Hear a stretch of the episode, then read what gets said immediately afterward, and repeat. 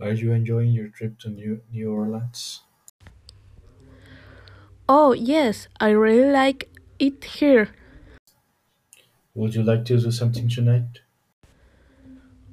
Sure, I'd love to. Let's see.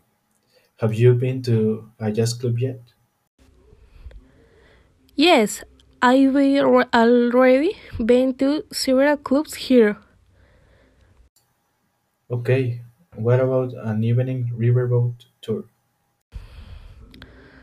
Uh, actually, I've been gone twice this week. So, what do you want to do? Well, I haven't been to the theater in a long time. Oh, okay. I hear there's a terrific show at the Senior Theater. Great! Let's make a reservation.